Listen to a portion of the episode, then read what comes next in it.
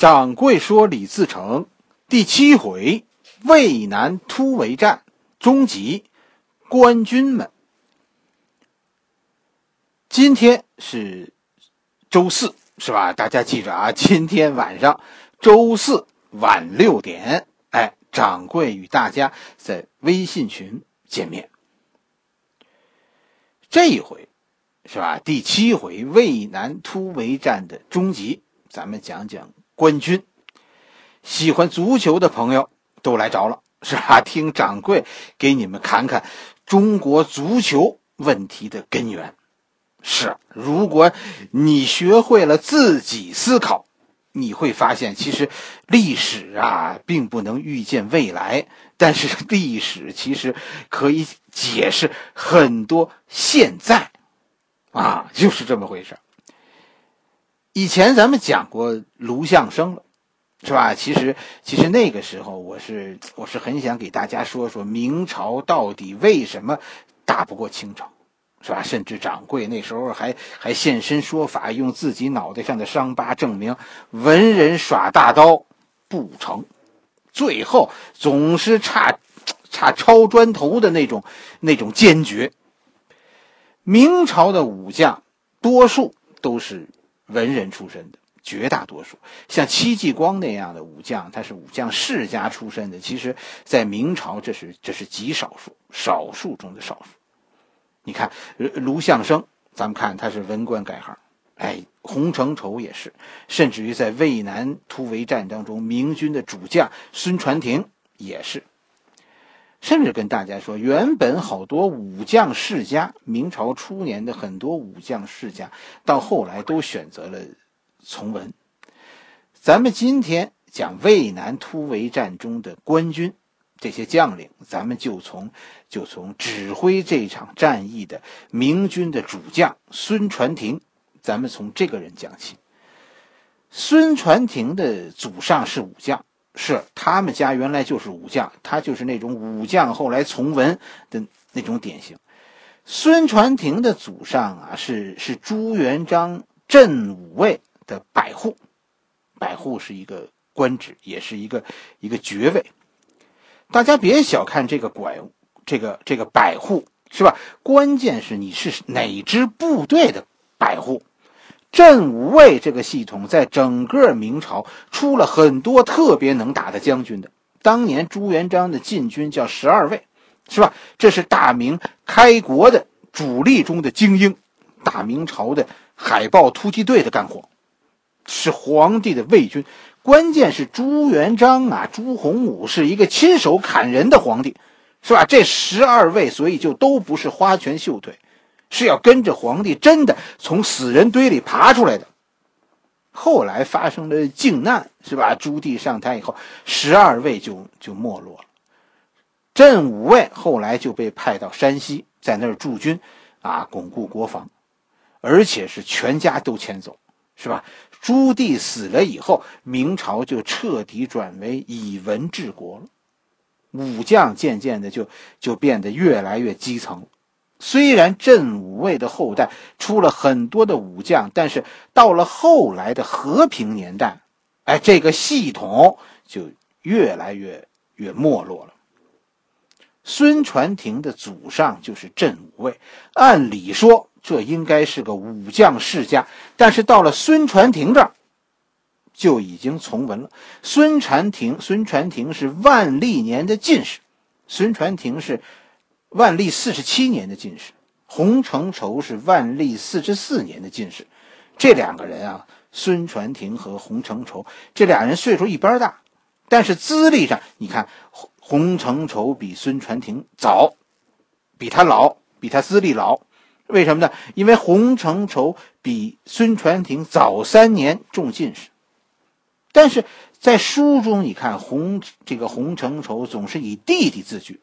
是吧？甚至于，呃，很这个这个其实很可能是是孙传庭的生日大，因为我们看到这两个人的岁数是一样的，是吧？按生日说，可能孙传庭比比洪承畴大半岁，洪承畴是为了表示客气，所以呢，在孙传庭面前以弟弟自居，而孙传庭肯定他不敢以哥哥不敢不敢说站在哥哥这个位置。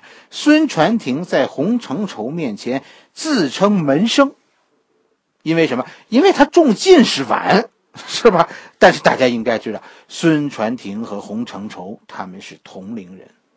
跟这两个人相比，咱们前面讲的卢象升要比他们晚晚好多，大概是这个卢象升比他们大概小七岁八岁，就小那么多。所以跟他们相比，卢象升的人生其实比比这俩人走得顺，是吧？哎，最顺的其实人生最顺的是卢象升，其次是洪承畴，最不顺的人是孙传庭。孙传庭的骨子里真的是有武将血液。啊，这影响了他后来在在明朝干武将这个职业。孙传庭是和真的和和魏忠贤有过斗争，当然也这也是一种间接的斗争，后反正就是背后甩咧子，喝点小酒，然后骂街那种。后来干脆就就不干了，回家了，是吧？这中间孙传庭大概有将近十年没做官，就因为魏忠贤。故事中的这个孙传庭是戴着一个坏人的面具的，是吧？这个人飞扬跋扈，一肚子小算计，甚至于连李自成都算计不过孙传庭。但是故事里呢，哎，故事里总所有故事都是这么说的：人算不如天算，这坏人的算计啊，老天爷是不支持的。孙传庭有复杂的人生，是吧？但是总体上说，是吧？其实，其实书上史书上其实是说这是一个很正面的人。是吧？崇祯上台以前，他就下课了，然后一直到崇祯六年，就是杨鹤下课，这高迎祥全国旅游那个时候，这不一大批官员因此被被朝廷罢官吗？孙传庭这才复出。哎，复出以后的孙传庭，大家听听他是不是一个文官？孙传庭担任的是顺天府丞，顺天府丞，这这肯定是个文官。是吧？现在说这就是什么？北京市的副市长。明朝的北京叫顺天府，南京叫应天府，是吧？孙传庭是顺天府城，就是北京市副市长。顺天府城就是副市长。复出的这个起点应该说不低，是吧？你一上来，你的第一，你回来的第一个官员就是北京市副市长，这这应该说起点很高。但是同年，这个孙传庭自己放着好好的市长不干，是吧？提出要去陕西，理由就是要为国分忧，我我要去和农民军作战。在这里，咱们咱们回答一个大家的问题吧，是吧？为什么明朝会会出现那种那种明军打不过清军，甚至也打不过农民军的事情？原因是什么？明朝无论在士兵的数量，在武器的水平，在综合国力上，都和满清农民军不在一个层面上，都比他们高出好几个数量级。但是为什么就打不过呢？跟大家说，原因很多，是吧？但是，但是这些将军的出身肯定是个问题，是吧？你科技再先进，你的将军太业余，这也不成。那掌柜认为，在这三支军队，在这三支军队里，清军、明军和农民军，清军的战斗力最强。为什么？答案很简单，砍人在清军是一个职业，清军是一支专业性很强的部队，明军砍不过清军，因为和清军相比，明军这些将领啊，太业余。那那那是一个，那是一个业余队和和专业队的比赛。那那明军，难道说说啊比比农民军还业余吗？确实，我跟大家说，农民军的部队啊不怎么有战斗力，和和和明军相比，这农民军就更业余。但是农民军的这些将官砍人是一种爱好。他们中的很多人，咱们上一集讲过了，什么什么刘宗敏呐、郝瑶琪呀，那是爱好砍人，啊，说不专业，这是肯定的。但是他们发自内心的爱好，其实其实也能让他们的能力最后发挥到顶点。这种现象其实跟你说，在中国历史上非常常见。咱们别说历史了，咱们就说就说现在吧。上礼拜是吧？掌柜看到一个报道，马云说了一句话，他说：“他说中国呀，搞不好足球，这个是文化问题。”他说了几个具体的理由，其实其实掌柜看了呢，那都是调侃，是吧？但这句话，但是这句话本身跟大家说不是调侃。明朝军队的问题就和现在的中国足球是一样的，国家花了大价钱，但是搞得好不好，咱们就不用说了。最后你说都搞得让人觉得觉得尴尬了这件事儿，明朝的军队最后打不过专业的，也打不过业余的。啊，你看咱们中国的足球是不是也是这样的？是吧？你你关注国家队，那你就应该关注关注明军。你看懂了明军，你就知道咱们那个国家队到底出了什么问题。问题是什么？是吧？足球队的构成有问题。第一个叫叫别无选择。中国有很多运动员吗？没有。有人自愿去踢球吗？是吧？只要有人自愿去踢球，那就算是人才了。现在在中国踢球的就是两类人：一类是有那个心，但是没那个身体；另一类人是有那个身体，但是没那份热爱。所以最后一个很关键的问题，你看，所有洋教头来了，第一件事都是交给中国足球运动员：你们啊，应该爱这份事业。你们应该爱这个国家，换句话来说，先不管你自己的报酬怎么样，作为一个运动员来说，你最起码的道德是对得起你的老板，对得起对不起球迷，那先往后说吧。所以最后，中国足球成为一个大泥潭，多少好孩子陷进其中。足球界要是真的查，我相信，恐怕很多人会坐牢。同样的事情，也是明朝军队的情况，没有专业精神，再没有对这个行业的热爱，这个眼中最后剩下的就全是利益。明朝花了很多钱办军队，但是最后明朝的军队其实无用，啊，就跟中国足球队一样，出现那全都靠蒙，打胜仗全是运气。大家注意一个现象了，咱们熟知的这些这些将领，从戚继光，是吧？袁崇焕，到卢象升，到洪承畴、孙廷、孙崇、孙传庭，我跟你说，他们有一个独特的地方，你注意到了吗？我估计你没注意到，他们都是冒着极大的政治风险，自己搞武装。他们的兵都是类似岳家军。那样的组织。崇祯六年，孙传庭来到陕北，他组织了一支自己的武装，在明军的序列中称他们为秦军。大家注意到了吗？卢象升当年搞的是是天雄军，是吧？孙传庭搞的是秦军。可是，我跟大家说，明朝不是没有正规军。但是要剿灭土匪，孙传庭和洪承畴选择的办法都是自己组建军队。要和满清作战的时候，这个卢象升、袁崇焕选择的也是自己搞武装。要想打败倭寇，靠的是戚继光的戚家军。不是所有的将军都选择自己干武装，是所有用朝廷的人。用朝廷军队的人，他们的最终的下场都很惨。谁是信任正规军的呢？比如咱们讲过的，那那杨家父子，就是这样一件事。孙传庭后来他的人生是有问题的，都说这家伙往往家里搂钱。其实看明白这件事，你就知道他也不是完全为了自己。咱们以前讲过，宋朝有一个这样的人，岳飞是吧？岳飞搞岳家军，怎么搞？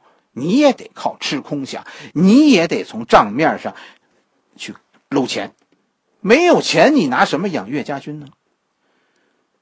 孙传庭、洪承畴这一批自己搞军队、搞出名堂的人，你能理解他们和李自成之间的这那种那种唇齿相依的关系吗？没错，搞军队，搞军队这件事儿是上瘾的。一旦开始，有几个人能像曾国藩那样最后松手呢？历史上不也就是一个曾国藩吗？所以大家要明白，中国足球的问题是文化问题，大明朝的问题也是文化问题，是吧？想不明白中国足球为什么踢不赢的人，你看看明史，也许有安慰。反过来，掌柜觉得，你要是把足球这点事儿看透了。完后，你去再读明史，哎呀，你受到的那个启发，其实你能省好多的力气。孙传庭的成名之战就是击败高迎祥，是吧？高迎祥从汉中被被赶出来，赶要当时高迎祥要进攻西安，啊，孙传庭先是在子午谷设伏，一战击败高迎祥主力，然后第二次在周至县设伏，就活捉高迎祥。最后把高迎祥送入北京，啊，被高迎祥被处死。就这个这个孙传庭其实是计谋很多的一个人，而且他是特别善于使诈，啊，和这个你往后听，咱们下一回讲他是怎么坑李自成的，啊，那是一坑一个准儿。这孙传庭的智谋比李自成高。孙传庭就因为对高迎祥这一战是一战成名。他和他的秦军最后就成为扼守潼关、威震西北的一个决定力量。孙传庭随后被朝廷认为陕西总督，就是就是陕西军区司令。大体上，大家应该了解一件事儿：就你明白了孙传庭的秦军是私人武装，你就明白了崇祯为什么对敌人特大方，而对自己的人表现的那么抠。真的，朝廷可以花大价钱去招安农民军，但是对孙传庭的这些兵，哎呀，还得是靠孙传庭自己想办法去养活。你仔细想吧，是吧？李自成和孙传庭最后他们结成利益上的共同体，这是谁逼的？这对于你理解以后李自成打不死这这个奇迹，他背后的原因。是有很大帮助的。孙传庭是是我说的那样吧？他需要李自成，现成的例子就就摆在那儿了，是吧？你看河南的部队现在现在不缺钱，他们养着曹操，就是罗汝才；湖北的部队也不缺钱，他们养着张献忠。就是这样，一方面明朝的军队都是在搞地方武装、拉帮结派，但是另一方面，你要想留住这支军队，你就要有钱。哪儿来钱？你就得手里掌握着个把土匪，哎，把农民军抓在手里，这就就是当宠物，那么养着，好像朝廷要钱，就是这样。是吧？你你这有土匪，朝廷才会不断的给你钱，你因此才养得起军队。你这里要没土匪，你就没必要搞军队。官兵和土匪之间就就就是这样的生物链。你在想杨家父子的那个主意，这是不是书生误国呀？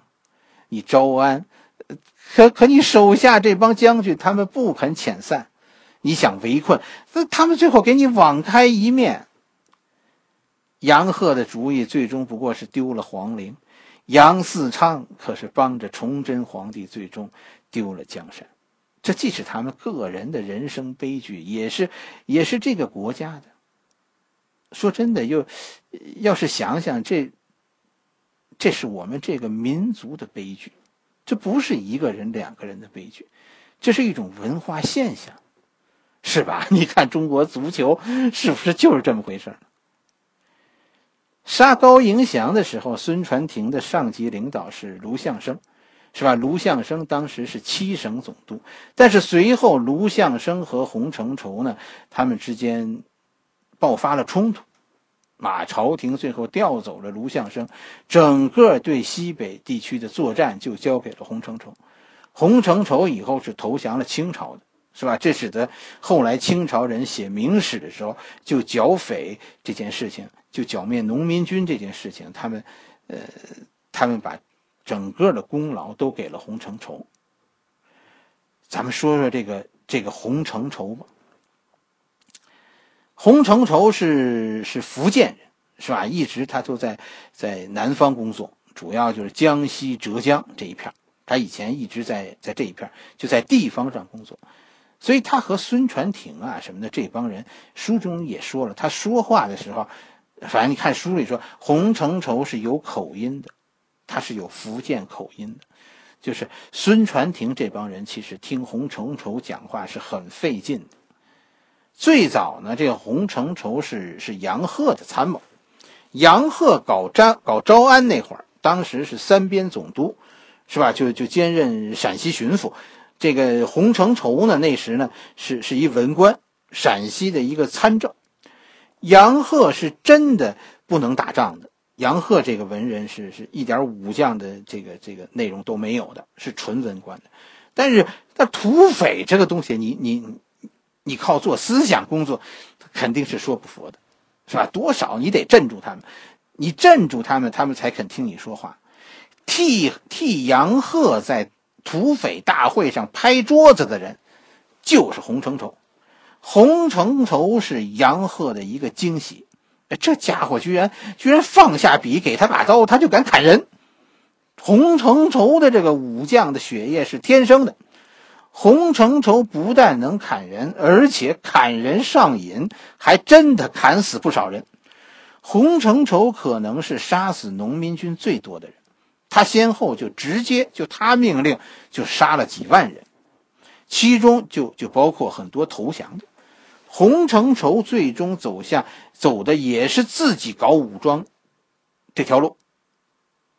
崇祯四年的时候，就是说杨鹤下课。四年还是五年，反正杨鹤下课，洪承畴接替杨鹤，哎，但是朝廷执行的仍然是杨鹤的政策，所以洪承畴其实没有太大的作为。一直到崇祯六年，起义军进入河南，这个时候管事儿的开始是卢象升，一直到崇祯八年，是吧？皇陵宫被攻破，是吧？洪承畴的部队才作为一个。一支明朝的一股机动力量，在全国范围内追击这高迎祥，击败高迎祥以后，洪承畴算是算是最大的功臣。卢象升从七省总督变成宣大山西总督，洪承畴担任三边总督，这才算是真正的掌握了实权。就是就是孙传庭什么的这一干众将，哎，一直到这个时候才归。洪承畴管这本书里说的一些事情，以前的事情，关于农民军和官军之间的关系，咱们以后还会讲，是吧？咱们下一回讲完讲完渭南突围战，咱们是讲双雄会，是吧？讲那个讲那个张献忠，那个时候这个问题大家看的就是就就会更加清楚了，在渭南。突围战中，官军除了洪承畴、孙传庭以外，最主要的两个明军将领就是跟在李自成身后的贺人龙和曹化交。小说中的这两个人物，明史中都有。贺人龙和李自成是老乡，他们都是米脂人，是吧？按照地方志的说法，当时这是这是米脂的两大姓，李姓和贺姓，所以。以后大家看这个贺人龙在小说中，他也是拉山头的人，他和孙传庭是是一个意思，只不过呢规模搞得比比孙传庭小。另一个主角就是曹变交，是吧？刚才说成曹化交，应该是曹变交。跟大家说，在在崇祯六年以前，啊，西北有过一个大将，叫做叫做曹文照。曹文照是大同人，是吧？他是曹变交的亲哥哥。这个曹文照在明史中是是有一段记录的，他的历史其实比他弟弟这个曹变交要要有名的多。但是崇祯六年的时候，这个这个曹文照在在陕北兵败自杀，他的故事讲的就就就让人太伤心了。是吧？就用我们刚才讲的理论，你想想，一个山西那么英勇善战的大将军，为什么到了陕西就不成了？陕西官兵就就那么怂，是吧？这都陕西的官兵能把土匪追得满山跑，可是那么精锐的，真的精锐的山西的军队，怎么到了陕西就就被土匪包围？是吧？连主将都最后因为绝望而自杀了，是吧？掌柜认为曹文照这个人呐，他他坏了规矩。曹文照的死其实解释了一件事，那就是为什么西北这地方的土匪无法招安，无法最终剿灭。曹文照和洪承畴不同，他们不是一个路数上的。曹文照是真的把土匪往死里打的人。是吧？洪承畴呢？他的主张很有意思。洪承畴是主张先打再招安，这句话你听着很硬气，是吧？似乎洪承畴这这是主战派，但是其实不是啊。先打再招安，其实核心还是要招安，只是洪承畴比杨鹤富比这个杨鹤呀聪明的多。洪承畴知道招安这件事最关键的问题就是要进行风险控制，所以要先打，然后才能招安。所以西北这个方向上有了洪承畴，其实就不再有主战派，什么卢象升啊，卢象升甚至原本是洪承畴的老板，最后都让洪承畴给给挤兑走了。你就更甭说说曹文昭这帮子这帮子真正打仗的将领在西北主战的将领，大家看都是这个结局，最后身陷重围。我没说这是这是洪承畴陷害的啊，我没这么说，甚至甚至历史上还还还有记录说说曹文照兵败自杀，洪承畴是跺脚大哭，似乎很悲伤。但是其实我心里是充满疑问的，是吧？关键是，如果主战的人在西北最终都是这个结局，这就不是巧合了，是吧？不仅仅是曹文照如此，他弟弟曹变交以后，大家看大体上也是这个路数。所以看透明史的人，其实都不愿意讲讲明朝的事情。是吧？不但不愿讲，甚至都不愿意听。明朝的文官干活不容易，可是武将干活就更难。干活，你说文官干活，最终啊，不过是受点委屈；武将最终都丢了性命。大明朝的武将，真的说实话，那些那些真正打仗的武将，最终都让人看着。看着可怜呢。政府军中其实还有另一批人，是吧？这批人就是降将。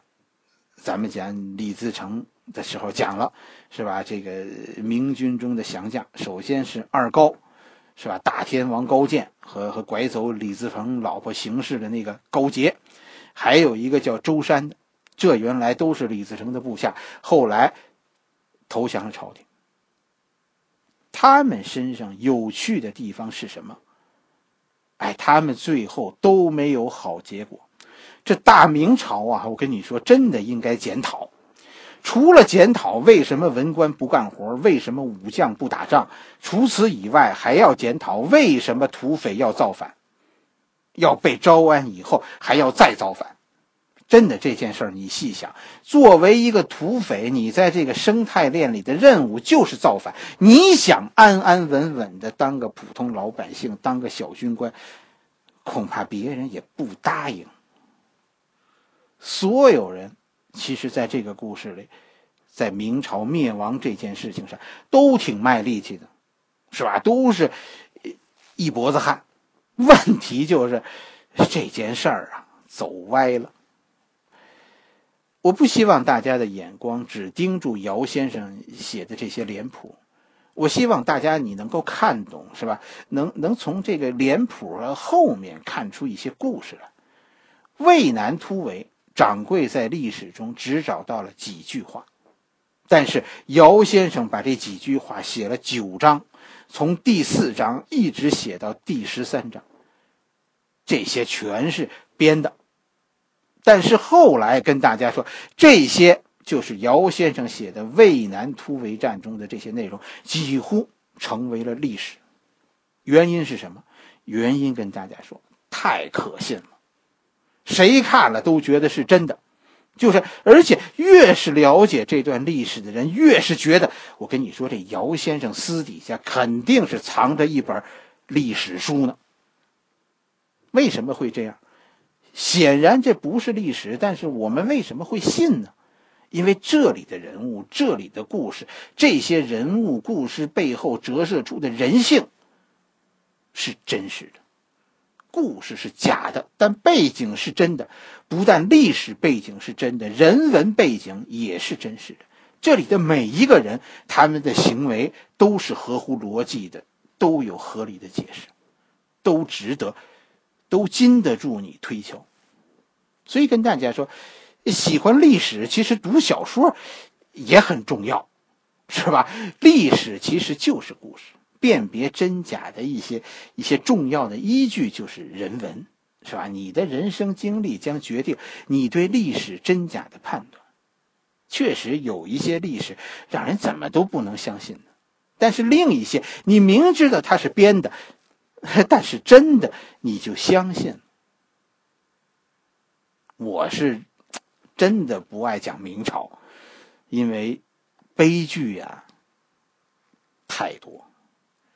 好了，今天的故事咱们就先讲到这里，下一回咱们继续啊。周四晚六点，掌柜在微信群与大家见面。